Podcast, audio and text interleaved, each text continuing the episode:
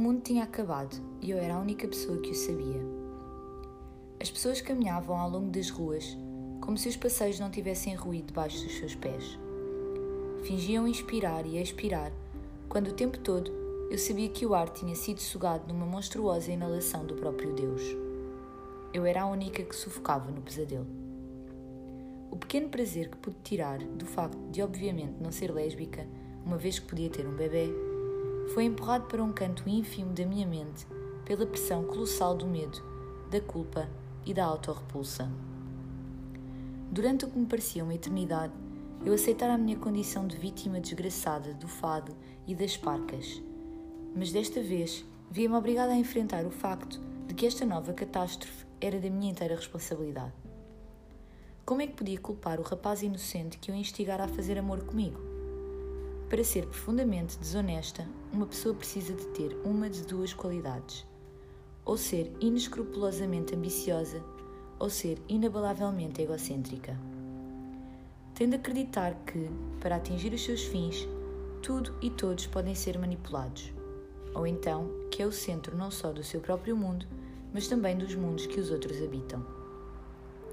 Eu não possuía nenhuma destas características, por isso, peguei no fardo da gravidez aos 16 anos e pulo nos meus próprios ombros, que era o lugar dele. Verdade seja dita, o peso era tão grande que eu cambaleava. Acabei por enviar uma carta ao Bailey, que estava no mar com a marinha mercante. Ele escreveu-me de volta e aconselhou-me a não contar nada à mãe. Sabíamos ambos que ela era violentamente contra o aborto e que provavelmente me mandaria desistir dos estudos. O Bailey avisou que se eu abandonasse o liceu antes de obter o diploma do secundário, depois seria quase impossível voltar. Os primeiros três meses, enquanto me estava a adaptar à realidade da gravidez, só fiz verdadeiramente a ligação entre a gravidez e a possibilidade de ter um bebê umas semanas antes do parto. Foram um período nebuloso em que os dias pareciam estar debaixo de água, quase à superfície, mas sem nunca chegarem a emergir por completo. Felizmente, a mãe estava mais enredada na sua própria vida do que um novelo de lã. Reparou em mim, como sempre, pelo canto da sua existência. Desde que eu tivesse saúde, roupa para vestir e sorrisse, ela não sentia necessidade de centrar a atenção em mim. Como sempre, a sua grande preocupação era viver a vida que lhe tinha sido dada e esperava que os filhos fizessem o mesmo, e sem grande alarido. Sob o seu olhar pouco atento, tornei-me mais robusta e a minha pele castanha ficou mais macia e com os poros fechados, como panquecas fritas numa frigideira sem óleo e nem assim ela desconfiou.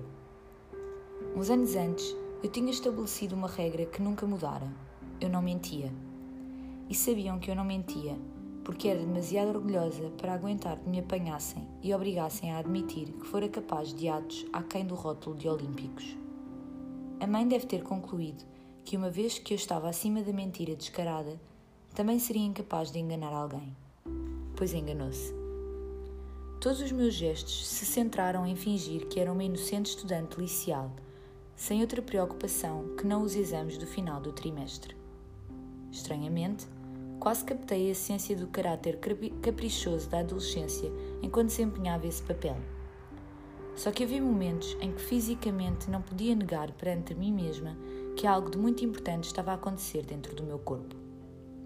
De manhã, Nunca sabia se teria de saltar do elétrico um passo à frente do mar quente da náusea que ameaçava levantar-me na correnteza.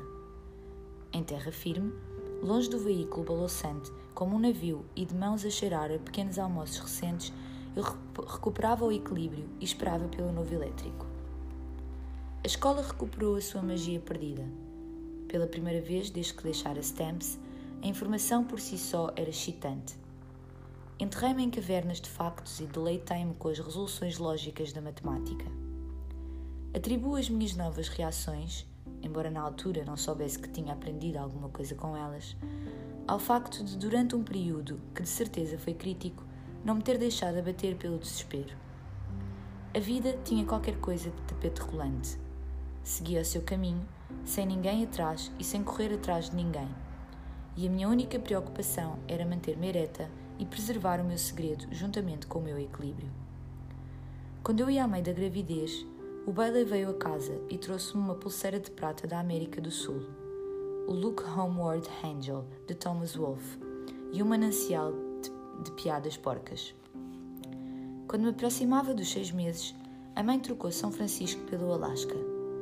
Ia abrir uma boate e planeava lá ficar três ou quatro meses, até o negócio arrancar. O pai Clidel ficaria a tomar conta de mim, mas deixou-me mais ou menos por minha conta e risco sobre o olhar desatento das nossas hóspedes do sexo feminino. A mãe foi-se embora da cidade no meio de uma festa de despedida alegre e feliz. No fim de contas, quantos negros existiam no Alasca? E eu senti-me traiçoeira, deixando-a ir sem informar de que em breve ia ser avó. Dois dias depois do dia da vitória, recebi o meu diploma dos cursos de verão do Liceu Mission de São Francisco. Nessa noite, no seio do lar familiar, agora querido, Desenrolei o meu temível segredo e, num gesto corajoso, deixei um bilhete em cima da cama do pai Clidel. Dizia: Queridos pais, desculpem causar esta desgraça à família, mas estou grávida. Margaret.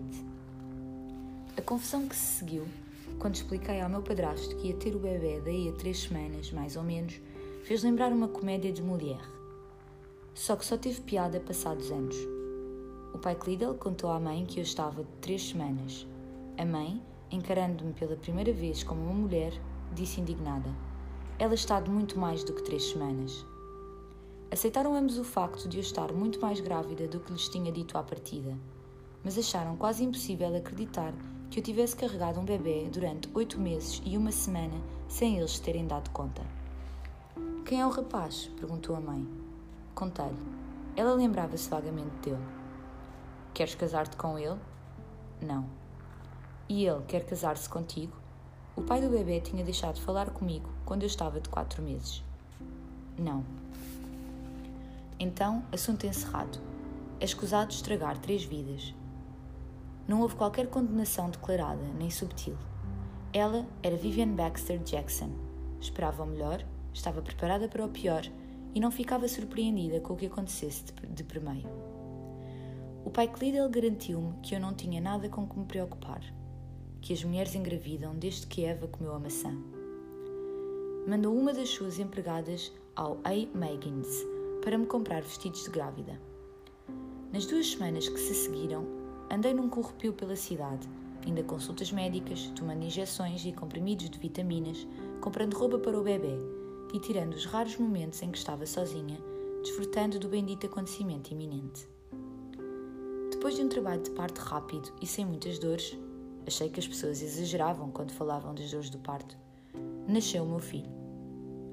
Assim como a gratidão se confundiu na minha mente com amor, também a posse se misturou com a maternidade. Eu tinha um bebê. Ele era lindo e meu.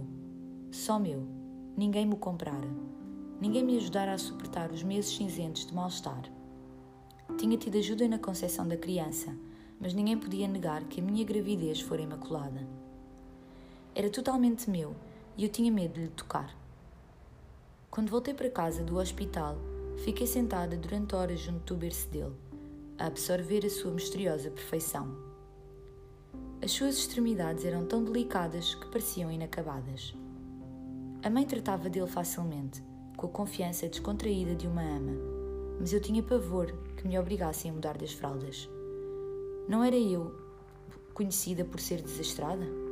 E se o deixasse cair? Ou se enfiasse os dedos na moleirinha a latejar? A mãe veio à minha cama uma noite, com o meu bebê de três semanas ao colo. Puxou as cobertas para trás e mandou-me levantar-me e pegar-lhe, enquanto ela punha lençóis de borracha a proteger o meu colchão. Explicou que ele ia dormir comigo. Supliquei em vão.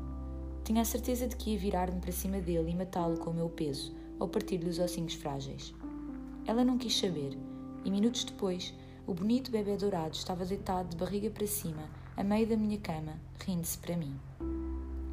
Deitei-me na beirinha da cama, irta de medo, e jurei não dormir a noite toda.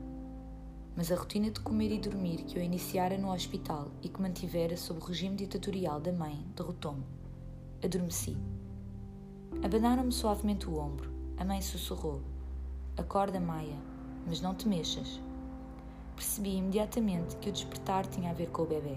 Fiquei tensa. Estou acordada. Ela acendeu a luz e disse: Olha para o bebê. O meu medo era tão forte que eu não me conseguia mexer para olhar para o meio da cama. Ela repetiu: Olha para o bebê. Não ouvi tristeza na voz dela e isso ajudou-me a quebrar as grelhetas do terror. O bebê já não estava à meio da cama. A princípio, pensei que ele se tivesse mexido. Mas depois de ver melhor, descobri que eu estava deitada de barriga para baixo, com o braço dobrado no ângulo reto. Debaixo da tenda do cobertor, que estava escurada pelo cotovelo e o antebraço, o bebê dormia encostado ao meu corpo. Vês? sussurrou a mãe. Não tens de te preocupar em fazer bem as coisas. Se tens intenção de as fazer, fazes sem pensar. Ela apagou a luz. Eu dei uma palmadinha carinhosa ao de leve no corpo do meu filho e voltei a adormecer.